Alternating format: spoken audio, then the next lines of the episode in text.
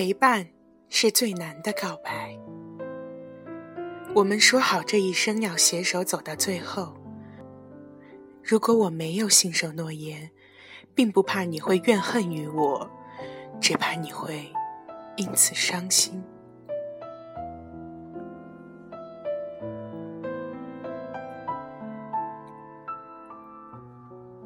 忘记。又是一年的十一月，寒风萧瑟。医院的病床上，宋敏浩终日在多日的昏迷中苏醒过来，还是从家人的口中得知自己遭遇了严重的车祸。手术后，终于算是保住了性命。可是车祸之前很长一段时间的记忆都变得模糊了。宋敏浩无论如何都想不起来。医生解释，可能和开颅手术的后遗症以及车祸造成的创伤有关。身体慢慢康复，记忆也会逐渐恢复的。因为失忆，车祸的调查工作，宋敏浩并没有作为证人被交警问话，也完全没有接触到任何和车祸有关的人。关于车祸，他都是从父母那里听说的。那天傍晚。路上行人不多，一个卡车司机闯了红灯，刚好撞上了正在过马路的宋敏浩。关于车祸的赔偿、司机的责任等等各种事宜，父母都交给律师去处理了。他们看到儿子保住了性命，就万事足矣。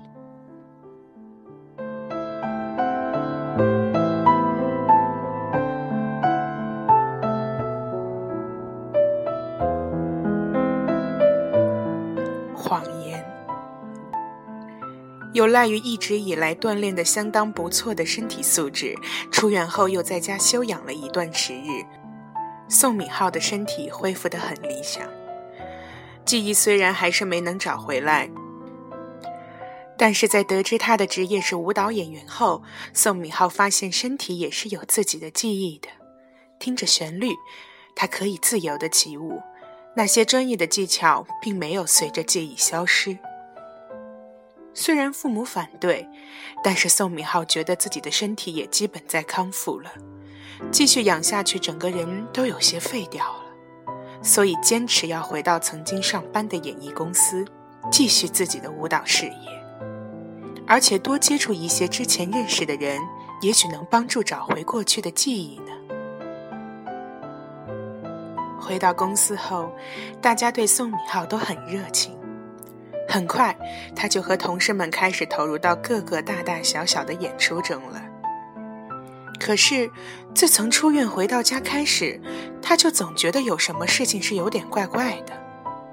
他的房间中大部分都是学生时代的东西，工作之后的东西很少。衣柜里的衣服，不论是风格还是尺码，都不是很适合现在的他。虽然母亲解释。是因为他在住院的这段时间里身材发生了变化，但种种迹象都让他觉得这个房间也许他有段时间没有住了。公司同事的一些言谈举止也让宋敏浩觉得怪怪的，他们对他的关心除了怕他的身体因活动量大而太过劳累外，好像总还有些别的意味。感觉他们还很担心宋敏浩是不是特别伤心，怕他得抑郁症。但是每个人又小心翼翼的没有挑明。宋敏浩不明白，他大难不死，而且通过所有人的反馈都证明了他是个性格开朗、风趣幽默的人。他们为什么要担心他会有想不开的事情呢？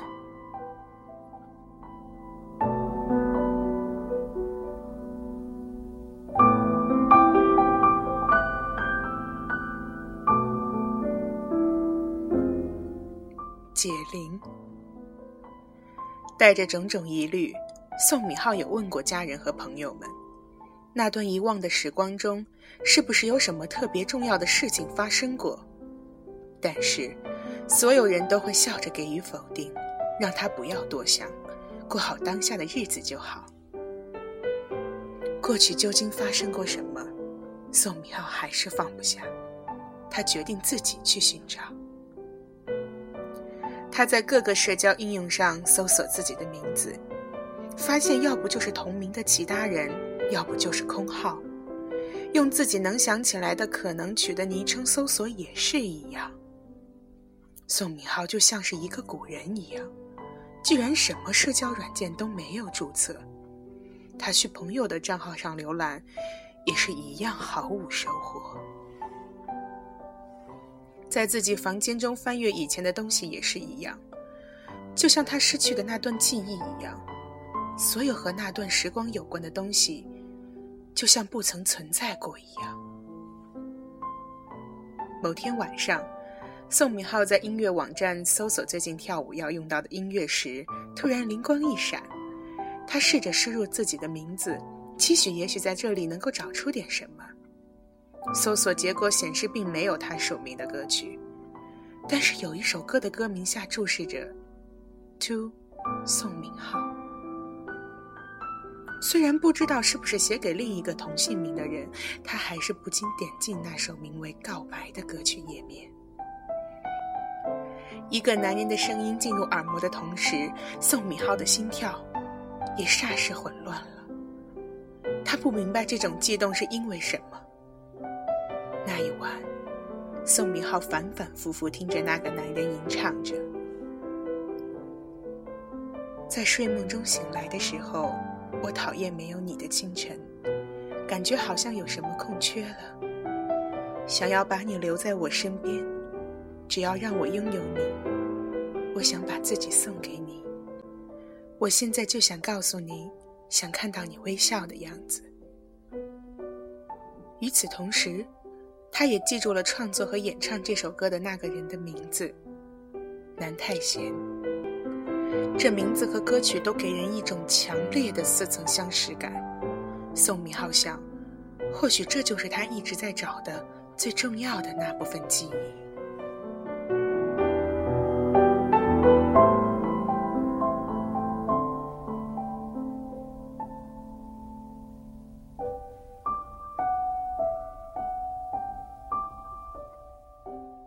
调情。假设南太贤就是寻回记忆的关键的话，从那首歌来看，两人的感情并不是一般的兄弟情，是爱情。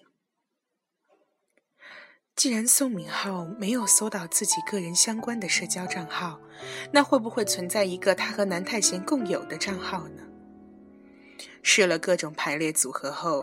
南太贤终于找到了他的宝藏，一个名为南宋的账号。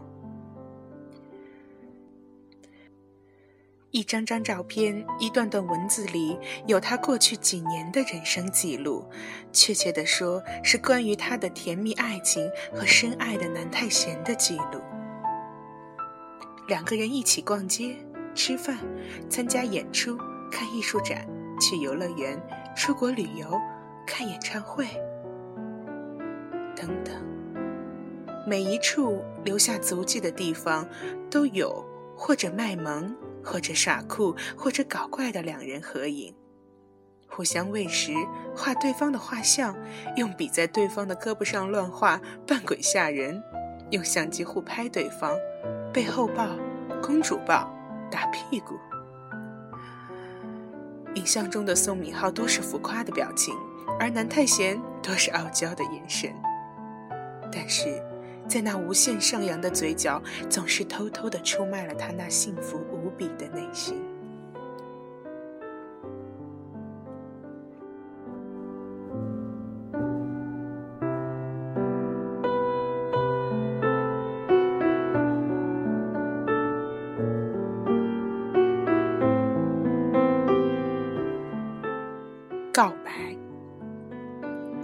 记忆正在一点点回来，宋敏浩终于有了实感。他记起来一件件关于南太贤的事情，那些点点滴滴的过往。南太贤是宋敏浩高中时的学弟，两人那时并不熟识，而是在进入同一家公司工作后才变得亲近起来。随着交往的加深，两个人慢慢发现，他们虽然性格不同，但是在彼此身边时，则是自己最舒服的状态。宋敏浩总是逗得本来高冷的南太贤笑得前仰后合，而身形相对高大的南太贤却总是能激发出宋敏浩的保护欲。当两个人都意识到彼此之间的那份感情有多么的暧昧，不再是一种能够用好哥们儿去形容时，甚至达到了谁也离不开谁的程度，他们毅然选择在一起。那首告白。就是那时南太贤写给宋明浩的歌。公司的同事那时也知道两人的关系，而且因为身边的同性恋并不少见，所以大家都没有大惊小怪，而是非常自然的就接受了朋友的选择。另一方面，两个人均是家中的长子，虽然对家里坦白爱上了一个同性这件事，他们有过犹豫。但是他们不想活在欺骗家人的生活中，最终，他们和家人坐下来，好好的进行了沟通。最初想要完全接受，为他们送上祝福，确实是有些困难。但是源于那份对子女的爱，父母并没有反对他们在一起。后来，两人经常和对方的家人一起吃饭，慢慢的，两个家庭。也默认家族多了一个新成员。车祸前一年多，两人搬出了各自父母的房子，在外面租了一间房，过起了二人世界，都是幸福的回忆。可车祸那天的记忆却依然模糊。而且，为什么自从醒来之后，宋敏浩就再也没有见过南太贤出现在他的生活中？是分手了，还是他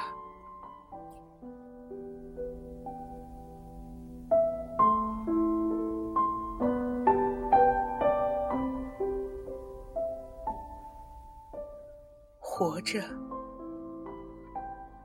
宋明浩不想去猜想不好的结果，他告诉了家人他的记忆恢复了，并询问他们关于那部分他还不知道的南太贤的现在。父母看他的现状，终于细细的道出了这段时日来对他所隐瞒的事情。车祸发生那天，宋敏浩向南太贤求婚了。两人刚刚决定在下一次出国旅行时，选择一个同性恋婚姻合法化的国家去注册结婚。他们向亲朋好友一一电话告知了这一好消息后。只是想去附近常去的公园转转时，却在过马路时发生了车祸。宋敏浩勉强保住了性命，南太贤却在当时就去往了天国。面对好不容易苏醒、大病未愈的宋敏浩，家人知道南太贤对他来说有多么的重要，他们怕他经受不住最爱之人的逝去。又恰巧他失忆了，于是亲朋好友们顺势对他隐瞒了南太贤的存在。在一家人的泪水中，宋敏浩想起来了，那天他们在过马路时，还是手牵着手，十指紧扣。那一刻，他们以为这辈子两个人再也不会分开了。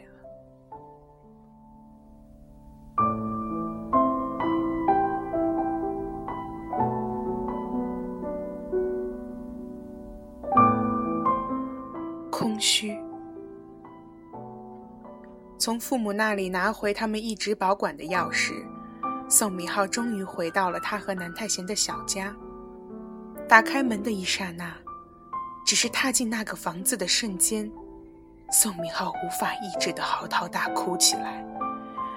这是他恢复记忆以来第一次这么完全放开身心的哭泣，因为屋子中依然存留的香水气息，那是南太贤最爱用的香水。如果说之前的一切还有些虚幻的话，这个沁人心脾的味道是那么真实。就像每次回家，宋敏浩故意背后抱南太贤，调戏他时闻到的味道完全相同。这一切，好像就发生在昨天一样，而此刻，再也触摸不到那个柔软的人了。家里到处都是两个人的生活印记：衣柜中的情侣装，餐桌上的情侣杯，抽屉中的情侣手链。书柜里两人一起买的书，还有书桌上满满的两人合影。过度的伤心让宋敏浩精神有些恍惚，甚至无法离开这个屋子半步。虽然家人和朋友每天都来看望并安慰他，但是抱着南太贤生前最爱的、他们共同亲手制作的两个玩偶。躺在两人的床上，躺在两人的床上，在那个熟悉的氛围中，回味着两人过往的时光，成为现在的宋敏浩最常在做的事情。如果生命是无法挽回的，还活着的人要怎么做才好？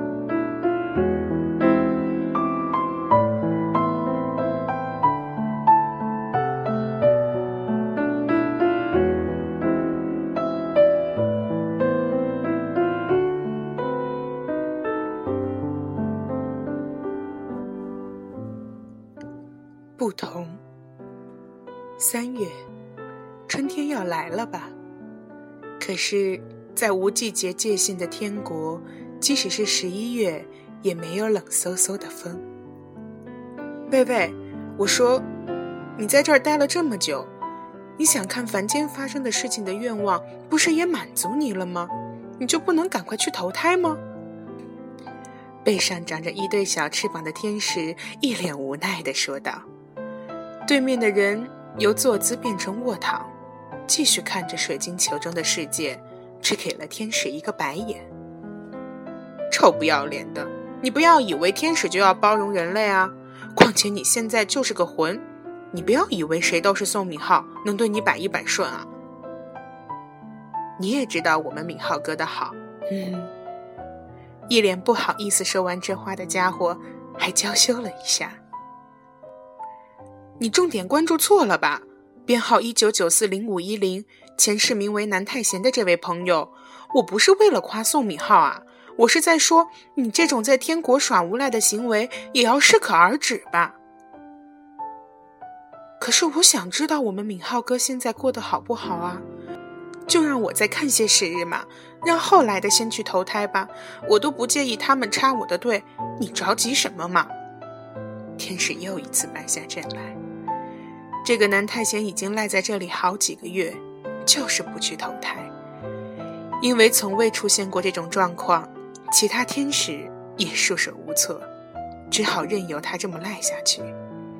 反正他也没做什么错事，总是终日看着从天使这儿借的水晶球，观察着还在人间的宋敏浩而已。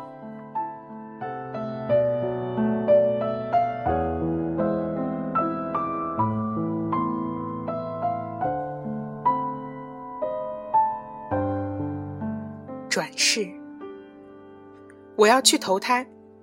就在天使已经暗自觉得南太贤可能就要永远这么赖下去了，可是某一天，他突然说出这么一句话：“你，你是说要投胎？不是我听错了吧？”“是的，我要去投胎，而且马上。”一脸认真的南太贤差点把天使吓到。还真是一反常态啊！无赖居然自己觉悟了。我只有一个条件，我要留我前世的记忆。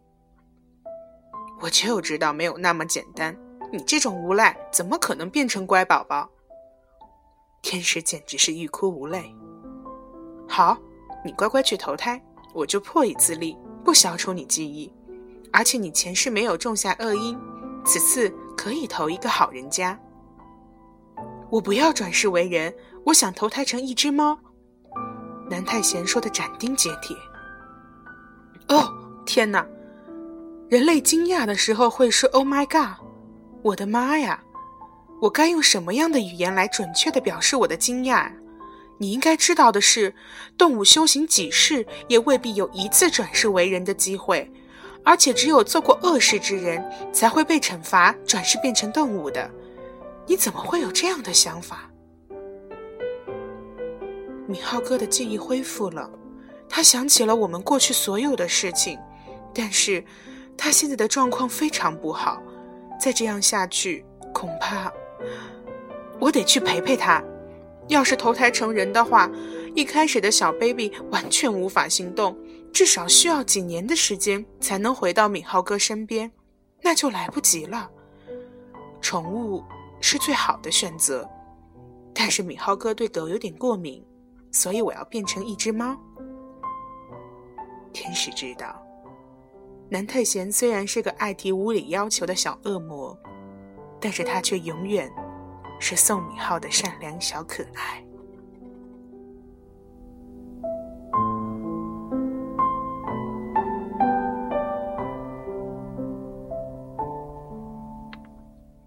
今晚，三月三十日，又是一年宋敏浩的生日。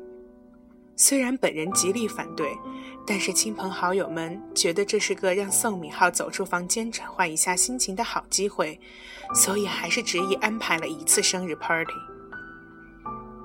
傍晚的生日聚会热热闹闹结束后，宋敏浩谢绝了大家要送他回家的好意，一个人在夜色中思绪不宁地回到了住处。不出电梯，楼道的灯亮起，宋米浩就看见一只小白猫正趴在他家门口。是谁家走失的吗？尽管有此疑虑，宋米浩还是先把小猫抱回了家。因为猫咪实在太小了，应该是才出生几日的小奶猫。先给它喂点食物，再临时围个温暖的小窝，以后再慢慢找主人吧。在附近的住宅区张贴了宠物认领的告示，但是一直没有人打来电话。于是不知不觉中，这只小猫变成了宋敏浩的家人。而且因为怕猫饿了、冷了、病了，每天宋敏浩都不得不行动起来，忙的事情多了，自然少了很多伤心的时间。天气好的时候，他还会把猫放到背包中，一人一猫。到以前常去的公园晒太阳。晚上，猫咪就趴在床上原来南太贤的位置上，团成一团，睡得香甜。在这个没有南太贤的春日，伤心还在，可是宋敏浩总是能感觉到周围有一股暖意，直达心底。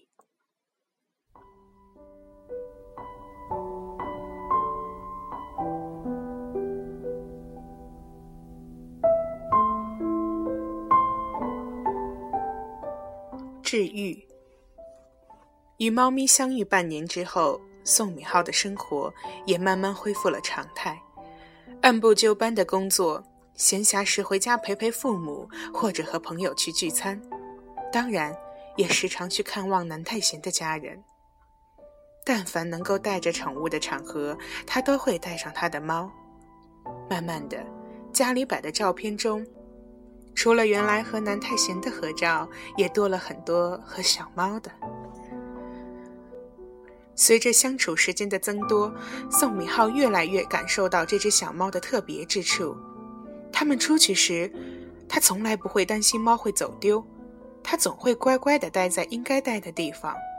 虽说猫都会有些认生、高傲，但是这只猫从来不让除了宋敏浩之外的任何人触摸，唯独去宋敏浩的家和南太贤家时，对他们的家人意外亲近，怎么抚摸都不会炸毛，有时还会趴在两个妈妈的腿上睡着。平日的交流也完全没有障碍，就像能听懂人话一样。小猫对宋敏浩的语言都给予肯定的反馈。还有食物方面。比起猫粮和小鱼等一般猫咪的最爱，这只小可爱最喜欢的食物，居然是牛肉。隔几天，宋敏浩就会做牛排或者烤肉等各种牛肉料理，然后把肉切成小块喂给猫咪。看它吃的那么得意，宋敏浩总是笑得很开心。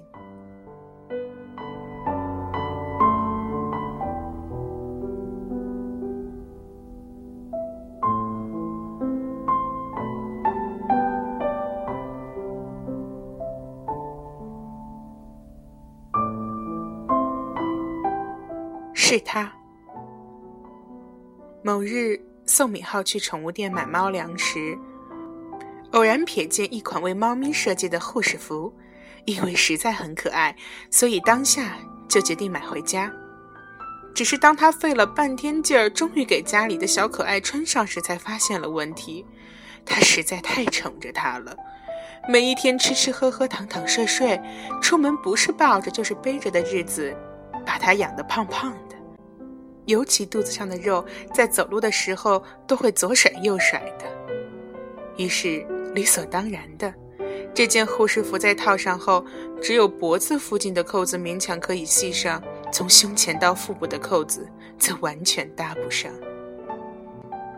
看着如此景态却意外萌的猫咪，宋明浩不禁大笑起来，心里暗暗觉得，果然这个家伙全身上下都是萌点。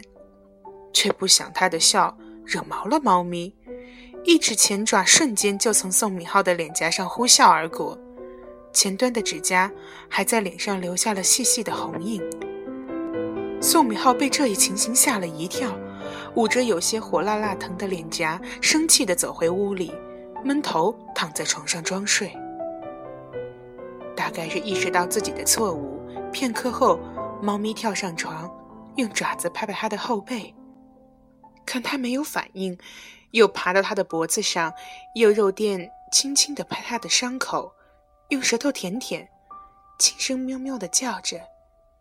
宋敏浩的气一下子就消了，他转身抱着这个白白胖胖的小可爱，却忽然意识到，为什么自己从来都没有想过怀中的这个家伙，简直就是猫咪版的南太贤。他们相像的地方太多了，包括现在这种安抚人的方式。以前，两个人有了点小摩擦时，南太贤都会先用手戳戳宋敏浩的后背，然后从背后抱着他，把头放在他的肩膀上，冲着他的脸呼呼的吹着气，呢喃的撒娇。我不认为我有错哦，但是我不想看你生气。所以我就当你给我道过歉了，勉强和你和好吧。这种没有诚意、本末倒置的道歉，总是让宋敏浩笑出声来。所以两个人从来没有真正的吵过架，一直甜甜蜜蜜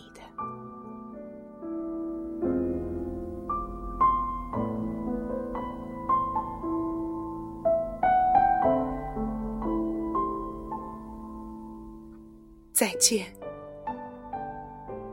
十三年的陪伴，尽管宋敏浩已经做了各种努力，但终究还是敌不过自然规律。他的小可爱在他的怀中安详的去了。这是他第二次送别重要的人，准确的来说，应该是第一次是人，第二次是动物。相同的是，都一样的痛苦。不同的是，第一次是太突然，总以为来日方长，伊人却毫无预兆的先我而去；第二次时，虽然不愿面对，但是双方在那一刻来临的时候，早就有所知晓，尽力的陪伴了彼此。宋敏浩安葬了他的小可爱，又一次陷入了有些恍惚的生活状态中。听见猫咪的叫声，总会以为是他家的宝贝回来了。又见面了，编号一九九四零五一零，十三年了，看你作为一只猫也生活的不错啊。天使边说边学着当年的南太贤翻白眼的表情。喵喵喵！臭无赖，你难道意识不到我是天使吗？我什么语言都能听懂的，别以为你变成猫就说我好欺负，我就不知道了。喵喵喵！猫咪一脸懒洋洋的趴下，找了个最舒服的姿势。什么老规矩，和上次一样的套餐？我们这里是投胎，又不是点餐，你就直接说还想投胎做猫，还是不要消除之前的记忆就好了嘛。喵喵喵！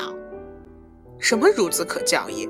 要不是每个固定的编号都是由固定的天使负责每一世的投胎，我是绝对不会想想见到你这个家伙的。天使抓狂的马上安排了这只傲娇猫咪的转世。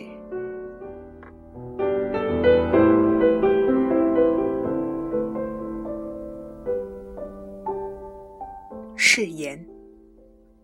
时间总是过得飞快。前一秒还以为失去爱人的自己活不到明天，转眼却已白发苍苍。八十四岁的宋敏浩平静地坐在他的摇椅上，腿上趴着他养的第六只猫咪。回首过往，宋敏浩一生未婚，后来有在孤儿院捐助了几个孩子，也经常带着自己的猫咪一起去陪孩子们玩耍。孩子们长大后。也经常来看望他，尤其最近几年知道他身体不好，孩子们会轮流每天过来陪他吃饭。二十多年前，父母相继去世，都是正常的生老病死，也算走得安心。此刻，他能意识到，自己也要翻到生命完结篇的那一页了。不知是自言自语。还是对着腿上的猫咪说，气息已经有些微弱的宋敏浩，一字一句的倾诉着：“你第二次回来的时候，我终于确信了那就是你。无论样貌怎么变化，那个心和和眼神一点都没变。看在别人眼里有点欠揍，看在我眼里却是那么可爱。谢谢你每次都回来。”一直一直陪着我。我不知道你是怎么做到的，但是如果真的有来生，做人也好，做猫也罢，我也想一直陪着你啊。晚上来的孩子用备用钥匙开了门，开了灯，看见宋敏浩坐在摇椅上的时候，还以为他是睡着了，走近才发现，一人一猫都没了气息。看那仿佛熟睡的样子，便知道走时并无痛苦。只是奇怪，最近猫咪身体很好，也不到死亡的岁数，怎么也突然去世了？许是和主人关系太好，冥冥中有那么一条绑在一起的生命线吧。亲朋好友将南太贤的骨灰安置在墓园中，知道他与爱猫感情很深。便将猫的遗骨也一并安置在此，并在墓碑上宋敏浩的名字旁边，用秀气的小字刻上“爱猫太贤，共眠于此”。宋敏浩养的所有猫都只有一个名字——太贤。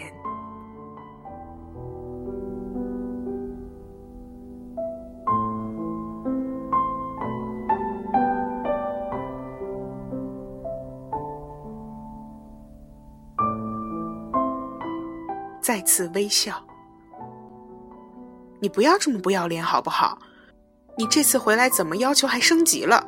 你不要以为有你的敏浩哥在身边，你就胆子更肥了好吗？天使已经是完全要疯掉的状态。这次编号一九九四零五一零的猫咪和编号一九九三零三三零前世名为宋敏浩的人一起来到了他的面前。那个每次都让他装狂的家伙，这次居然提出了让天使把他们变回当年二十多岁人类的样子。喵喵喵。什么？你说我办不到才不答应帮忙？你太小瞧我们天使了，而且你态度这么不好，我为什么要帮你啊？宋敏浩在一旁看着一个被欺负的逐渐败下阵来的天使，和一只悠然自得趴在自己怀里的猫咪，用两种完全不同的语言吵得不可开交。他终于明白，这么多年来南太贤是如何成功的一次次回到自己身边的，不禁甜蜜一笑。恢复人形的南太贤双手捧着那个他当年最熟悉的脸庞，有点娇羞地说。你是不是皮肤变得更黑了呀？同样用双手捧着深爱之人脸庞的二十多岁模样的宋敏浩渐渐地说：“我们太贤的双下巴好像更明显了呀！”你找死啊！敢说我胖？两个人旁若无人地玩闹了起来。喂喂喂，你们当我是空气吗？在这里秀什么恩爱啊？天使并不是被逼无奈才决定帮他们的。这么长时间以来，他早已为两人送上了祝福。宋明浩与南太贤最终并没有去投胎。南太贤提出，天使应该配上助理，帮忙对付一些类似他这样蛮横不讲理的人，所以他单方面的决定就由他和宋敏浩二人担任这一职务。天使知道他是不愿意与宋敏浩分开，并与南太贤约定。只要他不扰乱天堂正常的秩序，就允许他们二人留下来。在一个时间不会再流动、年岁不再有变化的空间，宋敏浩与南太贤以他们当初相爱的面貌，实现了要一直在一起的诺言。就像年少时刻在手腕上的纹身，沧海桑田。初心未变。